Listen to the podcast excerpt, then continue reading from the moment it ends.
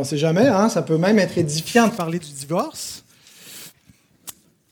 puisque c'est la parole du Seigneur et puis que c'est une parole vivante et qui est utile à, à toute euh, bonne œuvre dans notre vie. Mon garçon Calvin est en train de préparer euh, un oral sur les bateaux. Depuis qu'il a abandonné les trains, il tripe sur les bateaux, les bateaux de croisière, les paquebots. Alors, euh, il a passé beaucoup de temps à regarder des vidéos de bateaux, à étudier pour préparer son oral. Et il y a quelque chose qu'on retrouve sur tous les bateaux, qu'ils soient des bateaux de croisière, des navires de marchandises, c'est qu'il y a généralement un bateau de sauvetage ou des bateaux de sauvetage sur des, plus gros navires. Et moi, je vois ça un petit peu comme un manque de foi. Je ne sais pas vous, là. Mais bon, je veux dire, quand tu as un gros bateau, probablement, c'est assez rare qu'on utilise des bateaux de sauvetage. Puis, euh, si on est un chrétien, puis qu'on est euh, armateur, on ne devrait pas avoir besoin d'un bateau de sauvetage et ne pas faire confiance en Dieu, n'est-ce pas?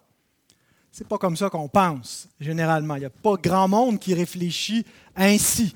On sait bien que même si euh, un bateau de, sauvetage, on espère ne pas l'utiliser, on ne les utilise pas souvent, mais c'est mieux de n'avoir un à bord. Maintenant, si on transpose ça avec le mariage, la croisière du mariage. C'est merveilleux, hein, c'est comme une lune de miel qui finit plus. Mais qu'est-ce qui arrive lorsque euh, la croisière est plus aussi agréable euh, et que le bateau commence à faire naufrage, ou s'il ne fait pas naufrage, mais qu'on a envie de sortir du bateau?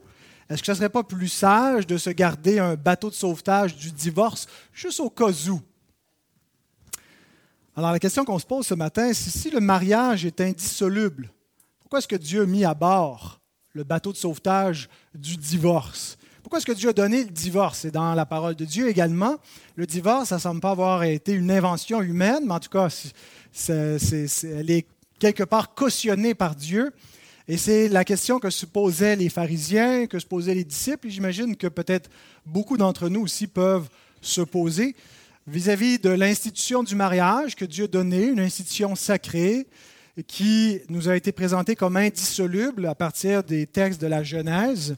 Pourquoi est-ce que plus tard, Dieu a permis qu'on puisse donner une lettre de divorce? Alors, c'est ce qu'on va voir ce matin. Je vous invite à vous lever pour la lecture de la parole de Dieu. Matthieu 19. Et nous allons lire la péricope en entier à partir du verset 3 jusqu'au verset 12. Cependant, nous nous concentrerons sur les versets 7 et 8 qui seront euh, exposés. Les pharisiens l'abordèrent et dirent, pour l'éprouver, Est-il permis à un homme de répudier sa femme pour un motif quelconque? Il répondit, N'avez-vous pas lu que le Créateur au commencement fit l'homme et la femme? Et qu'il dit, c'est pourquoi l'homme quittera son père et sa mère et s'attachera à sa femme, et les deux deviendront une seule chair. Ainsi, ils ne sont plus deux, mais ils sont une seule chair.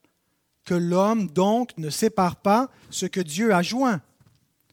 Pourquoi donc, lui dirent-ils, Moïse a-t-il prescrit de donner à la femme une lettre de divorce et de la répudier?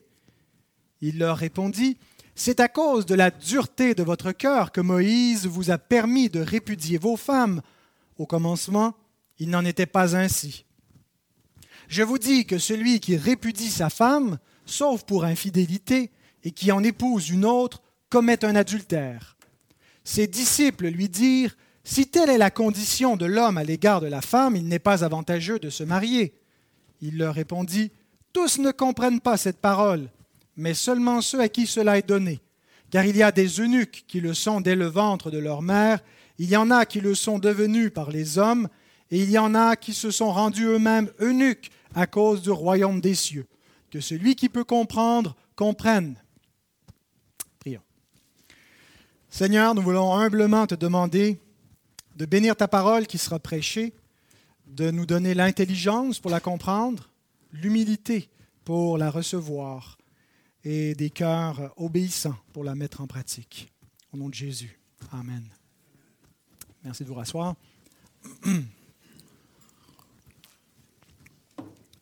Alors, nous avons vu la semaine dernière que les hommes avaient une conception dissoluble du mariage, ou plutôt que le mariage est dissoluble parce qu'il partait de euh, l'exception ou la permission du divorce. Et pour eux, donc, ce n'était pas une question est-ce que le mariage peut se dissoudre, c'est pour quel motif? Est-ce qu'un motif quelconque? Est-ce que euh, simplement euh, le désir de la volonté même si on n'a pas une bonne raison comme telle, euh, peut être suffisant, le mariage sans égard à la faute, il n'y a pas eu une faute morale, pour dissoudre le divorce? C'est l'état actuel des choses dans le monde dans lequel nous vivons. Euh, c'est comme ça que les hommes conçoivent le mariage, quelque chose qui peut être dissous ad libitum, selon la volonté. Jésus corrige cette conception. Il dit non, vous avez une mauvaise théologie du mariage. Et il remonte jusqu'à la Genèse pour montrer que le mariage est une ordonnance créationnelle et que pour comprendre et définir le mariage, il faut aller à l'origine, où on voit ce que Dieu fit et ce que Dieu dit. Il fait l'homme et la femme l'un pour l'autre, mâle, femelle, pour former une unité, et il déclare par sa parole une alliance entre les deux, et cette alliance est par nature indissoluble. Elle ne peut pas être défaite une fois qu'elle est créée. Et il y a un impératif donc qui vient ben, que l'homme ne sépare pas ce que Dieu a joint. Mais s'il décide de le séparer quand même, qu'est-ce qui arrive? Et surtout, pourquoi par la suite, si Dieu n'a pas créé le mariage pour finir en divorce, pourquoi est-ce que Dieu a cautionné la pratique du divorce dans Deutéronome 24 et que Moïse a prescrit à l'homme de donner une lettre de divorce euh, l'expression lettre de divorce, biblion apostasiou, un livre d'apostasie littéralement, euh, donc euh, d'apostasier sa femme. Et nous répondrons à cette question avec deux points. Le premier point, la pratique adultère du divorce. Le deuxième point, la pratique permise du divorce. Il y a donc un mauvais usage du divorce, celui euh, que, pratiquaient les, hommes au temps du Seigneur, ou en tout cas qui était la conception prévalente d'un mariage dissoluble qui conduit à un remariage. Et on va voir donc que c'était une pratique adultère, pour ensuite définir c'est quoi la pratique autorisée par Dieu du divorce. Jésus dit dans Matthieu 5, 32, on se reporte au sermon sur la montagne. Mais moi, je vous dis que celui qui répudie sa femme, sauf pour cause d'infidélité, on viendra la semaine prochaine à la clause d'exception ou à la clause sauf pour, l'expose à devenir adultère et que celui qui épouse une femme répudiée commette un adultère. Il répète la même compréhension dans notre texte de Matthieu 19, verset 9, mais je vous dis que celui qui répudie sa femme sauf pour infidélité et qui en épouse une autre commet un adultère. La question c'est pourquoi est-ce un adultère si c'est divorcé? On comprend que si un homme marié prend une autre femme, couche avec une autre femme, il commet un adultère, il est marié. Mais s'il a divorcé sa première femme, bien, il a dissous l'alliance. Alors, comment est-ce que Jésus peut le déclarer adultère? Dieu a donné la permission de répudier sa femme. C'est plus sa femme, c'est terminé. Ben, c'est ça l'erreur.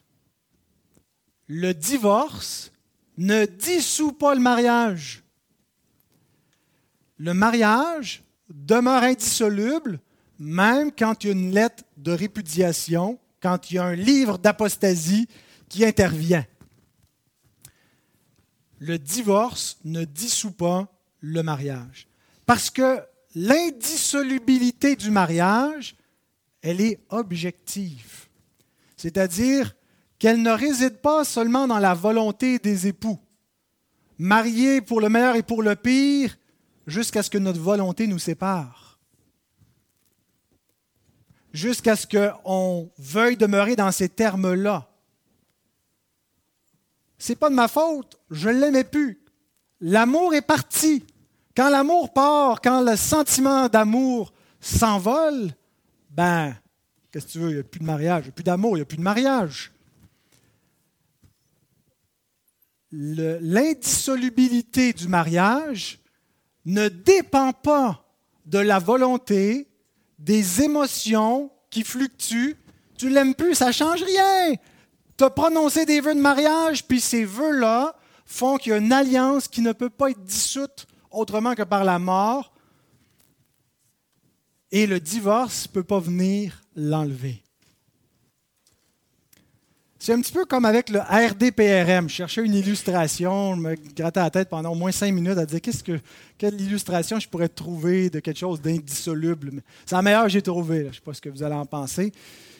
Il y a quelques années, le RDPRM, c'est le, c'est le registre des droits personnels et réels mobiliers. J'ai eu connaissance de ce registre il y a quelques années lorsque j'ai voulu vendre un véhicule qui m'appartenait, un beau Dodge Ram, trois quarts de tonne, que j'avais utilisé pour justement faire un voyage de noces, puis je n'avais plus besoin après pour. Euh, j'avais plus de, caravane à remorquer, c'était trop gros pour nous. Et puis, donc, je l'ai mis à vendre. Et euh, comme j'avais financé le véhicule avec un prêt automobile, euh, tout, était réglé là, pour la transaction avec l'acheteur. puis, la veille de faire la transaction, de passer à la SAAC, il m'appelle, il dit Non, non, ça ne marche pas. Et il dit Le véhicule, il n'est pas à toi ultimement. Euh, il appartient euh, au créancier. Euh, j'ai vérifié sur le RDPRM, et puis si je te donne un chèque à toi et que toi tu ne rembourses pas le RDPRM, ils viennent saisir le véhicule. Il est à eux.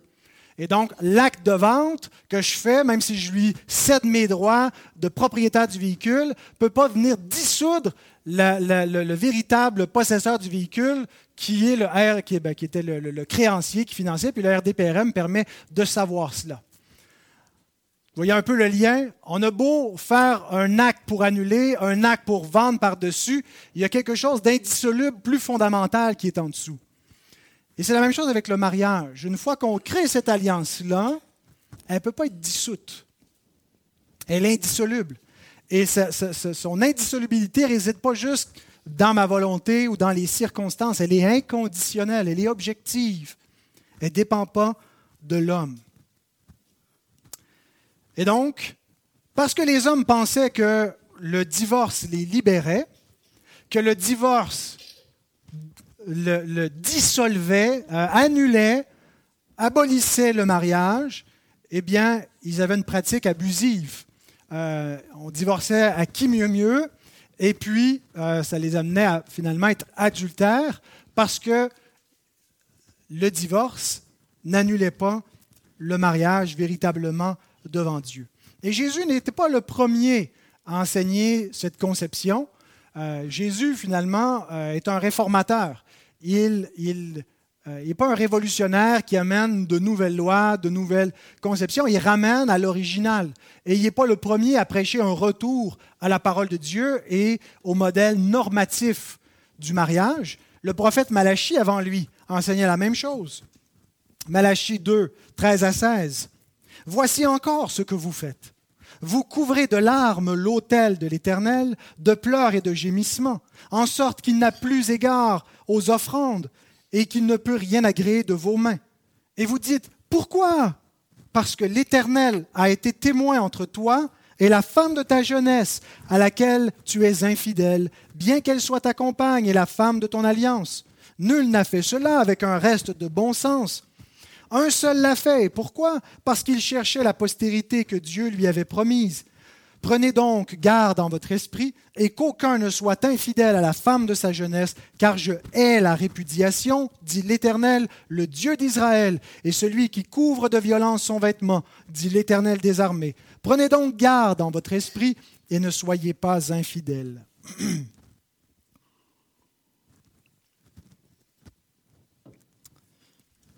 Donc, Malachie, euh, un des derniers prophètes de l'Ancien Testament, post-exilique, est dans une situation où il y a beaucoup de problèmes au niveau conjugal. Les mariages avec des filles étrangères, euh, les, Hébreux qui prennent des, filles des autres nations, euh, des mariages qui résultent en divorce, en remariage, l'adultère. Et donc le prophète condamne cette pratique et dit, vous attirez sur vous le déplaisir de Dieu, euh, qui n'agrée plus vos, vos euh, sacrifices et vos prières. D'ailleurs, Pierre nous dit à peu près la même chose hein, quand il s'adresse aux hommes en disant que si euh, on est, on est euh, rude envers nos épouses, on crée un obstacle à nos prières. Hein. si, si on, manque de grâce, et je pense que ça vaut, ça vaut pour les femmes aussi, le point c'est attention à notre dureté de cœur envers notre mari et notre femme, parce que ça crée un obstacle vis-à-vis de Dieu. Notre problème qu'on a avec notre mari ou notre femme, les problèmes conjugaux, c'est aussi un problème qu'on a avec Dieu. Réglons nos problèmes. Hein, vous vous souvenez de cette petite histoire, je la raconte aux couples que j'accompagne dans le mariage. Euh, quotidiennement, on doit euh, entretenir notre plate-bande. Euh, si on néglige de le faire, qu'est-ce qui arrive? Hein? Les, mauvaises herbes deviennent plus grosses, prennent plus de place, ont des racines plus profondes, s'attaquent aux bonnes plantes, et par la suite, quand on veut faire le ménage de la plate-bande, ben, on détruit tout. On arrache tout en même temps parce que tout est enraciné. Tandis que si quotidiennement, on fait le ménage, on enlève les petites mauvaises herbes, bien, ça ne devient jamais euh, infecté d'épines, de ronces, et ça, s'entretient facilement. Quotidiennement, hein, entretenons nos vies de couple en en enlevant les mauvaises herbes, en se couchant le soir, que le soleil ne se couche pas sur notre, notre colère et qu'on entretienne donc un mariage, il y a de l'unité où il n'y a pas la place pour l'animosité, l'aigreur dans nos cœurs et, et, des disputes qui vont finir par devenir un cancer parce que ça crée un obstacle, non seulement entre deux époux, mais dans notre marche avec Dieu. Et c'est ce que vivait le peuple au temps de Malachie. Il s'étonnait que Dieu ne les bénissait pas, mais il dit, avez-vous vu comment vous traitez vos femmes?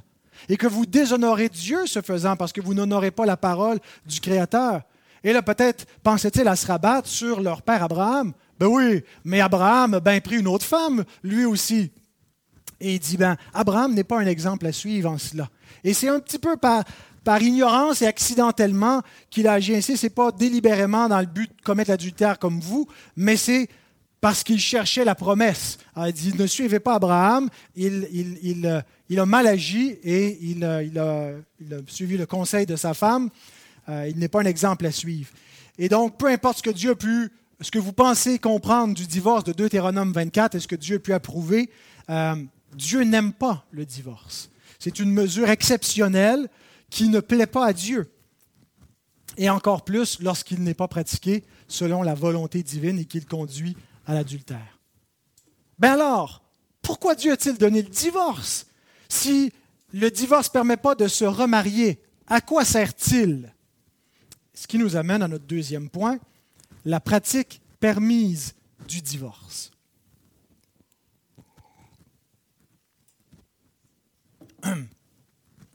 Et dans notre définition du divorce biblique, j'ai trois contrastes à, vous présenter. Restriction et non prescription, séparation et non dissolution, restauration et non abandon. Je travaille très très fort pour trouver ces petites formules là, toutes bien allitérées. Alors prenez-les en note, s'il vous plaît. Restriction et non prescription. Je vous les renommerai à mesure qu'on avance c'est pas juste pour faire cute. Euh, je pense vraiment que c'est important de, euh, comprendre ce qu'est le divorce en le contrastant avec ce qu'il n'est pas. Le divorce biblique, j'entends. Mettez de côté tout ce que notre culture mondaine, libérale, a pu nous enseigner sur ce qu'est le divorce. Ce qu'on pense comprendre et connaître du divorce et qu'on pense qu'on est justifié quand on le pratique. C'est l'erreur des hommes. Ils se croient justifiés parce qu'ils agissent selon des standards humains. Mais Dieu ne va pas nous juger selon des standards humains, mais selon des standards divins. Et donc, corrigeons notre conception du divorce pour la réformer avec une perspective biblique. La parole de Dieu enseigne quelque chose sur le divorce, pas juste dans Deutéronome 24. Ici, dans un, Corinthien, à plusieurs endroits. Et donc, euh, premier contraste, le divorce été donné non pas comme une prescription, mais comme une restriction. Et on voit ce contraste dans la différence de verbes employés par les pharisiens et par Jésus. Remarquez le contraste. Les pharisiens disent, pourquoi donc Moïse a-t-il prescrit, le verbe prescrire, commander, entelo, de donner à la femme une lettre de divorce et de la répudier? Jésus répond, Moïse vous a permis de répudier vos femmes. Au commencement, il n'en était pas ainsi. Du côté des pharisiens, ils le voient comme une recommandation de divorcer si il y a la chose infâme. On ne sait pas ce que c'est, mais si euh, on pense avoir la, chose honteuse, on, a une prescription euh, et voire une recommandation de divorcer. Jésus dit non, vous ne comprenez pas. Ce n'est pas une recommandation, ce n'est pas un encouragement, c'est une concession. Le but de la loi dans Deutéronome 24 n'était pas d'encourager, de favoriser, de faciliter le divorce, mais de le restreindre. Est-ce que Dieu n'aurait pas pu, à ce moment-là, carrément l'interdire? Ça aurait été plus simple. D'interdire le divorce, il n'y en a plus si le but de Dieu, c'est de restreindre cette pratique de répudiation, d'abandon de la femme par l'homme. Ben, c'est parfois un mal nécessaire que le divorce, mais dans les paramètres bibliques. Et plutôt que de l'interdire, Dieu l'a encadré, mais l'a encadré de telle façon à le restreindre. Relisons le, fameux texte de Deutéronome 24, les quatre premiers versets, nous, et essayons de voir en quoi est-ce que cette législation mosaïque visait la restriction de la répudiation et non pas la, la prescription. Deutéronome 24, 1 à 4. Supposons qu'un homme ait épousé une femme et que plus tard il cesse de la considérer avec faveur parce qu'il trouve quelque chose d'infâme à lui reprocher. Alors il rédige une lettre de divorce, il la lui remet et la renvoie de chez lui. Après être parti de chez lui, cette femme se remarie avec un autre homme. Supposons que ce second mari cesse aussi de l'aimer, qu'il rédige à son tour une lettre de divorce, la lui remette et la renvoie de chez lui, ou supposons qu'il meure. Dans ce cas, le premier mari qui l'a renvoyée n'aura plus le droit de la reprendre pour femme, car elle est devenue impure pour lui. Ce serait une chose abominable aux yeux de l'Éternel. Vous ne chargerez pas de péché le pays que l'Éternel votre Dieu vous donne en possession. La répudiation n'a pas commencé à ce moment-là avec Moïse, comme une nouvelle option qui leur était offerte. La, loi de Moïse est intervenue pour restreindre un problème et une pratique qui avait cours et qui se pratiquait n'importe comment de façon abusive. Les hommes qui ne tenaient pas compte de l'ordonnance créationnelle du mariage et qui étaient infidèles envers des épouses en les répudiant pour, à la moindre raison, euh, en les renvoyant, en prenant une autre femme. Et Moïse met en place des mesures restrictives pour contrer ce fléau. Premièrement, il dit que vous ne pouvez pas répudier vos femmes sans un motif valable. Il faut qu'il y ait quelque chose d'infâme à lui reprocher. Il faut qu'il y ait une, vraie raison, un motif sérieux. Et on ne parle pas ici de l'adultère, parce que l'adultère était puni de mort, d'après Lévitique 20, verset 10. Un homme, une femme qui commettait l'adultère était lapidé. Donc la chose infâme n'était pas simplement une inconduite sexuelle. Mais ça ne nous est pas dit ce que c'était. Un motif sérieux qui compromet l'harmonie conjugale. Deuxièmement, ben vous n'allez pas juste la renvoyer comme ça. Vous allez lui donner une lettre de divorce. Vous allez la remettre à la femme pour sa protection, comme preuve que cette femme, si elle n'habite pas chez son mari, euh, et même si elle part avec un autre homme, ben c'est parce que son mari l'a renvoyée. Et donc, elle ne pourra pas se faire traiter d'adultère, pas en tout cas au premier degré, d'une femme qui a abandonné son mari ou qui a pris un autre mari. Il y a une protection légale pour cette femme-là qui a été renvoyée. Il lui faut donc une lettre de divorce. Et c'est un pensez-y bien. Parce que la femme, une fois qu'elle va sortir dans une société euh, où les femmes n'avaient pas les mêmes droits et les mêmes avantages socialement qu'elles peuvent avoir aujourd'hui. Certains contestent que les femmes ont beaucoup d'avantages aujourd'hui et sont légales de l'homme. Mais en tout cas, c'était encore moins le cas dans la société patriarcale de l'Israël ancien. Elle risque, pour survivre, de trouver un autre mari. Elle peut retourner chez son père, peut-être que ses parents sont plus en vie. Qu'est-ce qu'elle va faire pour survivre une femme seule dans une société? Elle risque fort probablement de devenir la femme d'un autre. Et à ce moment-là, tu exposes ta femme à devenir adultère, mais surtout, c'est un, il n'y aura pas de retour en arrière. Il n'y aura pas de possibilité de la reprendre une fois qu'elle sera devenue la femme d'un autre, même si celui-là la renvoie ou s'il meurt, parce que ça sera une abomination. Alors si c'est temporairement, tu en veux à ta femme, et puis tu décides euh, de manière un peu impétueuse, irréfléchie, de la renvoyer, euh, tu risques de ne pas pouvoir la reprendre après. Pense-y comme il faut avant d'agir ainsi, parce que tu pourrais le regretter. John Murray, qui a écrit un petit livre, c'est un classique moderne sur le mariage, divorce et remariage, euh, explique en quoi la loi de Moïse était une restriction et non pas une prescription du divorce. Il écrit La lettre de divorce servait à diverses fins. Il s'agissait d'un document juridique et par conséquent, il dissuadait le mari d'agir à la hâte.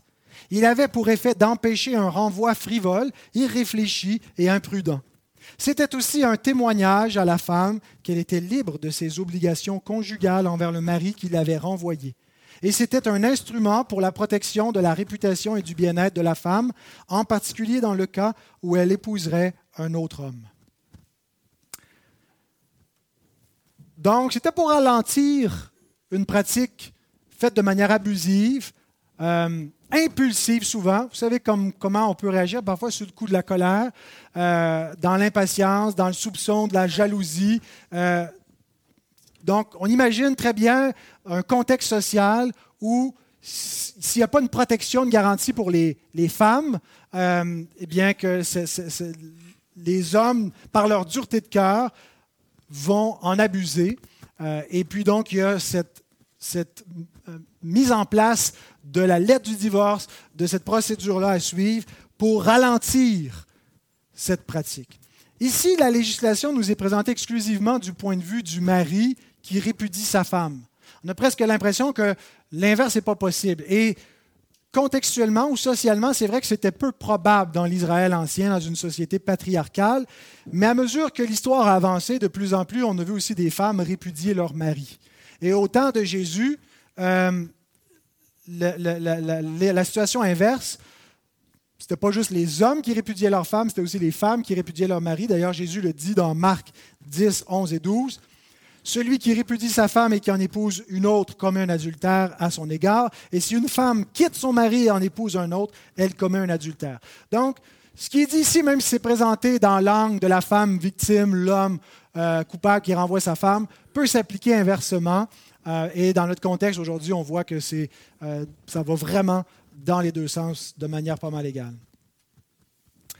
Donc, Deutéronome 24, première remarque sur trois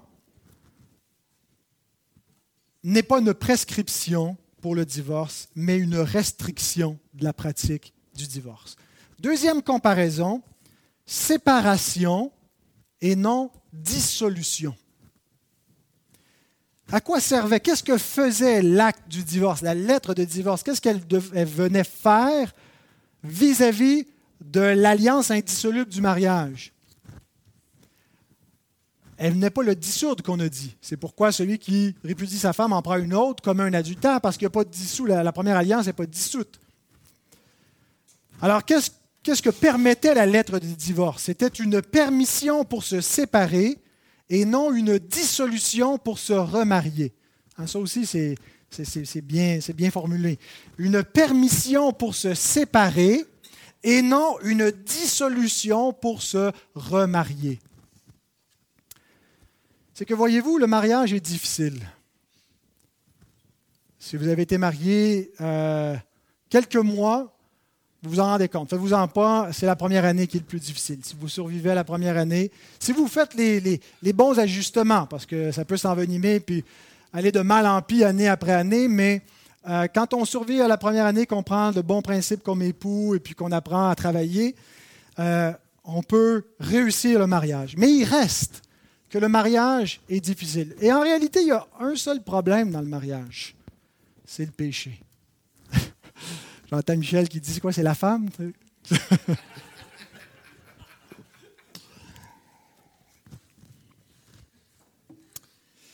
Ouais, voilà, la femme pécheresse et le mari pécheur.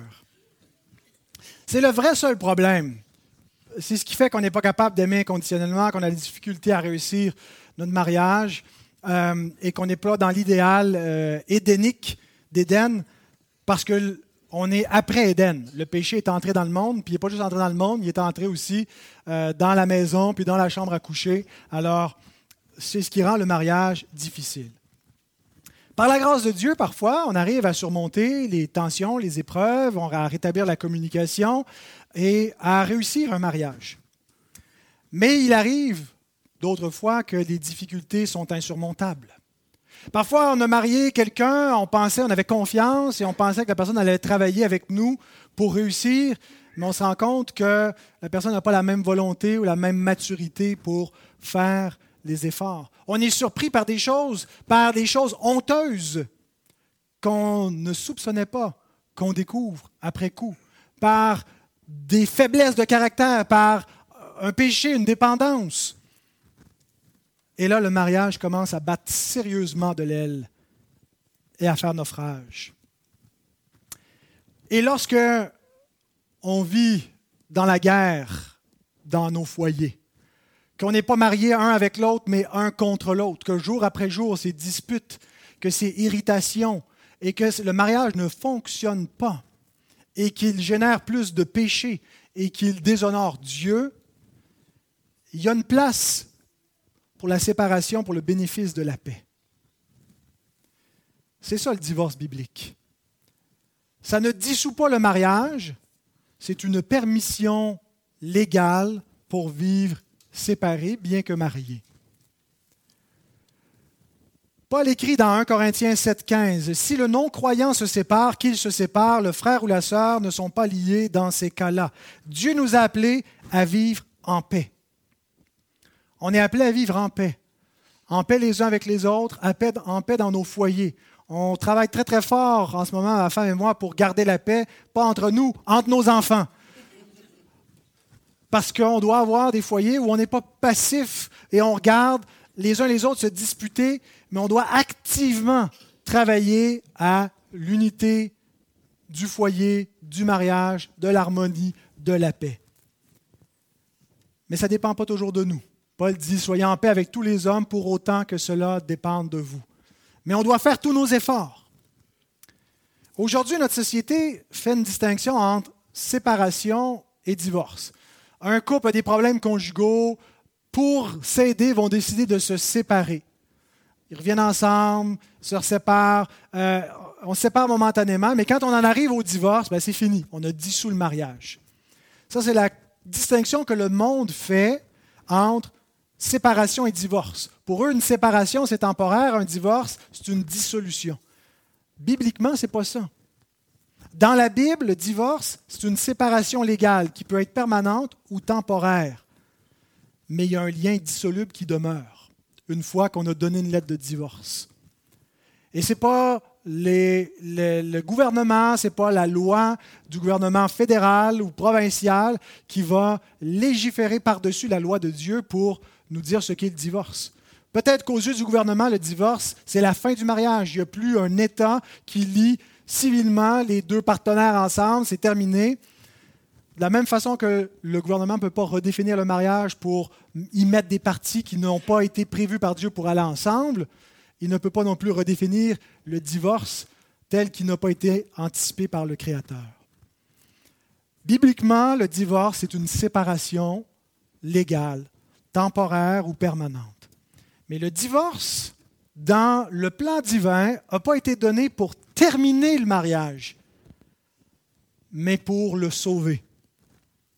Ça peut paraître contre-intuitif parce que dans notre tête, c'est le, dernier recours. Divorce, c'est fini, c'est capote, on a tout essayé, ça ne marche pas, on se divorce. Mais le divorce, bibliquement, ça fait partie des outils pour sauver le mariage. Comment? Ben, Il nous reste la troisième et dernière distinction, restauration et non abandon. 1 Corinthiens 7, 10 et 11. À ceux qui sont mariés, j'ordonne, non pas moi, mais le Seigneur, que la femme ne se sépare point de son mari. Si elle est séparée, qu'elle demeure sans se marier ou qu'elle se réconcilie avec son mari et que le mari ne répudie point sa femme. Ici, séparé et divorcé, c'est synonyme. Une femme séparée de son mari, c'est une femme divorcée de son mari. Il n'y a pas une distinction bibliquement entre une séparation euh, qui est une entente personnelle et un divorce légal. C'est la même chose. Donc, première chose, Paul nous dit, il ne faut pas se séparer. On ne doit pas avoir ça comme première euh, euh, carte à jouer quand on a des difficultés dans notre couple. On est régi par les standards du royaume et les standards du royaume, c'est le mariage originel. Au commencement, il n'en était pas ainsi. L'intention première de Dieu, c'est d'unir l'homme et la femme de manière permanente. Et quand ils sont déclarés mari et femme, c'est une alliance indissoluble entre les deux. Mais si on s'est déjà séparé, si on n'avait pas cette conception et qu'on s'est déjà séparé, ou si on doit en venir à cela, ben, il nous reste deux options une fois que la séparation ou le divorce a eu lieu rester seul ou se réconcilier. Et c'est ce que Paul nous présente ici. Qu'elle demeure sans se marier, c'est-à-dire sans se marier avec une autre personne, sans une autre alliance, donc qu'elle demeure seule ou qu'elle se réconcilie avec son mari. Et le mot réconcilier, c'est un beau verbe, catalasso, qui veut dire échanger l'hostilité pour l'amitié. Échanger l'hostilité pour l'amitié. Jésus nous dit d'où vient le divorce? De la dureté du cœur. Non pas comme juste une option rajoutée, une, une concession faite à cause de l'entrée du péché dans le monde et de ce qui en résulte parfois pour le mariage. Relisons le verset 8. C'est à cause de la dureté de votre cœur que Moïse vous a permis de répudier vos femmes. Au commencement, il n'en était pas ainsi. Le mot dureté de cœur, c'est un seul mot en grec. Et même si vous n'avez pas fait de grec, je suis certain que vous allez entendre l'étymologie du mot.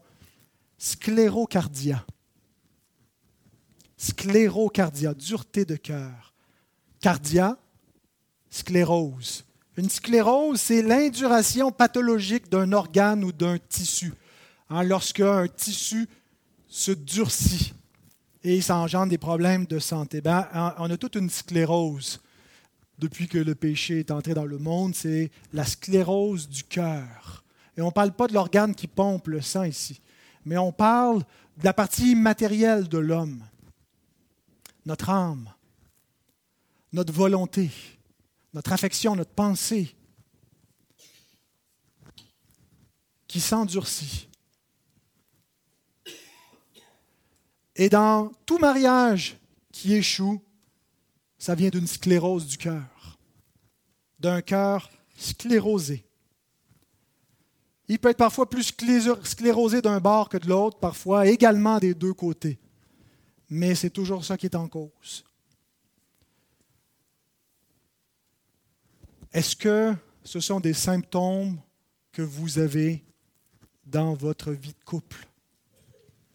Vivez-vous de l'irritation, envers votre mari ou votre femme, une profonde irritation, la douceur initiale, le charme du premier amour a fait place à une amertume. On devient aigri. Et là, on a une dureté de cœur envers notre mari, notre femme. On n'arrive plus à passer par-dessus des choses. On est agacé partout. Et on aimerait tant sortir de ce lien conjugal. La solution, ce n'est pas le divorce, c'est la repentance. C'est la repentance pour un cœur dur. C'est la confession d'un péché, d'un cœur qui a peine à aimer, un cœur qui a peine à souffrir comme Christ a souffert. Parce qu'on ne trouve pas ça juste. Bien sûr que ce n'est pas juste de souffrir, d'endurer, de passer par-dessus. C'est la grâce. C'est justement parce que c'est pas juste qu'on a besoin de grâce. On ne fonctionne pas par la justice dans un mariage, mais par la grâce. Parce que sinon, on fait ce que Jésus nous a dit de ne pas faire dans Matthieu 18, on compte les fautes. On rappelle les fautes du passé, on tient un calepin. Ça, c'est la dureté de cœur. Et Jésus met le doigt dessus. Nous, on pense légalement, j'ai-tu le droit, pareil, de divorcer? Jésus nous invite à la repentance. Vous songez à cela. Vous cherchez une sortie de secours parce que vous avez le cœur dur. Et son invitation, c'est repentez-vous. Maintenant, parfois, c'est inévitable parce que ça ne dépend pas juste de nous. Comme enfant de Dieu, je ne pense pas que ça devrait être une option que nous mettions de l'avant. Nous sommes appelés à vivre dans la paix. Nous agissons selon des standards différents que ceux qui ne connaissent pas Dieu. Paul est conscient que ceux qui sont dans un mariage mixte avec un mari ou une femme non croyant risquent d'être devant une personne qui agira pas de la même façon, qui va peut-être prendre cette option-là, qui va peut-être abandonner le mariage parce que la personne ne craint pas Dieu. Mais le frère, la sœur, ça ne doit pas être son option. Son option, c'est la repentance, c'est de s'humilier, c'est de subir, c'est d'endurer, c'est d'aimer, c'est de prier, c'est de dire Seigneur, viens à mon secours, c'est dur. Est-ce que divorcer automatiquement, c'est un péché? Pas forcément quand on en est rendu là, quand c'est une situation où il y a une nécessité, mais forcément, le péché a été impliqué en cours de route pour en arriver là. D.A. Carson écrit Le divorce ne fait pas partie du dessein parfait du Créateur. Si Moïse l'a permis, c'est parce que le péché peut devenir si ignoble que le divorce doit être préféré à l'indécence continue, la chose honteuse continue. On est appelé à vivre dans la paix. Qu'il se sépare s'il se sépare. Donc, il y a une place cela ne veut pas dire que la personne qui a divorcé de son épouse, selon ce que Moïse dit, commettait automatiquement un péché en le faisant, mais que le divorce témoigne qu'il y a déjà péché dans ce mariage. Par conséquent, toute vision du divorce et du remariage enseignée dans l'un ou l'autre testament, qui ne voit le problème qu'en termes de ce qui peut ou ne peut pas être fait, néglige un fait fondamental. Le divorce ne doit jamais être considéré comme une option ordonnée par Dieu moralement neutre, comme la preuve mais comme la preuve du péché de la dureté de cœur. L'attitude fondamentale des pharisiens à l'égard du divorce était erronée. Pourquoi c'était banal, alors qu'en réalité, il témoignait d'une maladie du cœur qui est grave? Donc, le divorce est un mal parfois nécessaire depuis Genèse 3 il n'était pas nécessaire avant Genèse 3, avant que le péché entre dans le monde. C'est pour ça qu'on ne le retrouve pas dans l'intention originelle et qui ne fait pas partie du don initial du mariage. C'est une concession, il y a un ajustement post-lapsaire qui vient après la chute en raison de l'état déficient de l'homme. Mais par contre, ce n'est pas une option complètement ouverte. C'est une option que Dieu a limitée à la séparation et non pas à la dissolution, et à rester seul ou à se réconcilier. Et la raison pourquoi Dieu limite ainsi l'option du divorce après la chute, c'est pour nous forcer à travailler nos cœurs mauvais. Si le divorce était une dissolution du mariage, bien, on prendrait la sortie de secours à la moindre difficulté. On passerait de mariage en mariage parce que dès que ça serait difficile, dès que ça demanderait un sacrifice, un renoncement à soi, dès que c'est humiliant, dès que c'est trop dur d'aimer, ben on abandonnerait. Mais Dieu ne nous a pas permis ça. Ce que Dieu nous dit, c'est si tu n'es pas capable de vivre en couple, vis tout seul. Si c'est trop dur d'aimer, si tu ne peux pas te réconcilier, c'est la seule option que tu as, de vivre seul. Maintenant, qu'en est-il de l'infidélité conjugale? Je reste avec un mari ou une femme qui a commis l'adultère? J'ai pas d'autre option ou je vis seul? Qu'en est-il de la violence conjugale? Je reste avec un mari violent, avec une, une femme hystérique qui me lance des objets? Qu'en est-il de l'abandon s'il quitte? Bien, c'est ce que nous verrons dans le prochain message. Mais prions maintenant pour que Dieu change nos cœurs. Nos deux cœurs. Et on peut penser que c'est l'autre le problème. Mais quand on pense que c'est l'autre le problème, c'est déjà une indication que nous avons le cœur dur, que nous ne voyons pas notre propre péché. Seigneur, ta parole nous invite à réfléchir, nous invite à regarder le problème, à regarder notre problème, à confesser notre péché.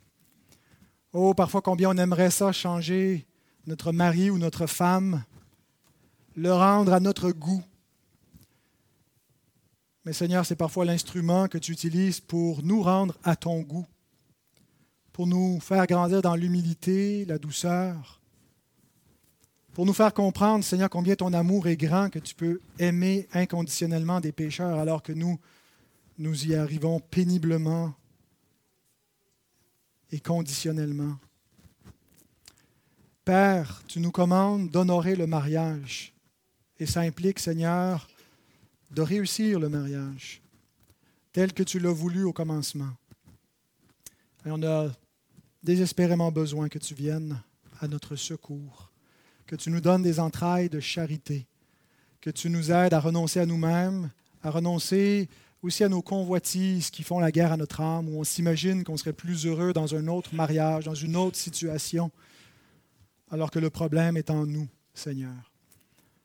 Alors Père, donne-nous la joie dans nos mariages, donne-nous le contentement, mais pas le contentement de manière négative, mais c'est-à-dire la reconnaissance, l'appréciation de notre mari, notre femme, qu'on puisse, Seigneur, apprendre à s'aimer, apprendre, Seigneur, à se pardonner, qu'on puisse être des modèles dans un monde confus sur le mariage, un monde, Seigneur, qui méprise cette institution et qui, la, qui détruit non seulement le mariage, mais la famille.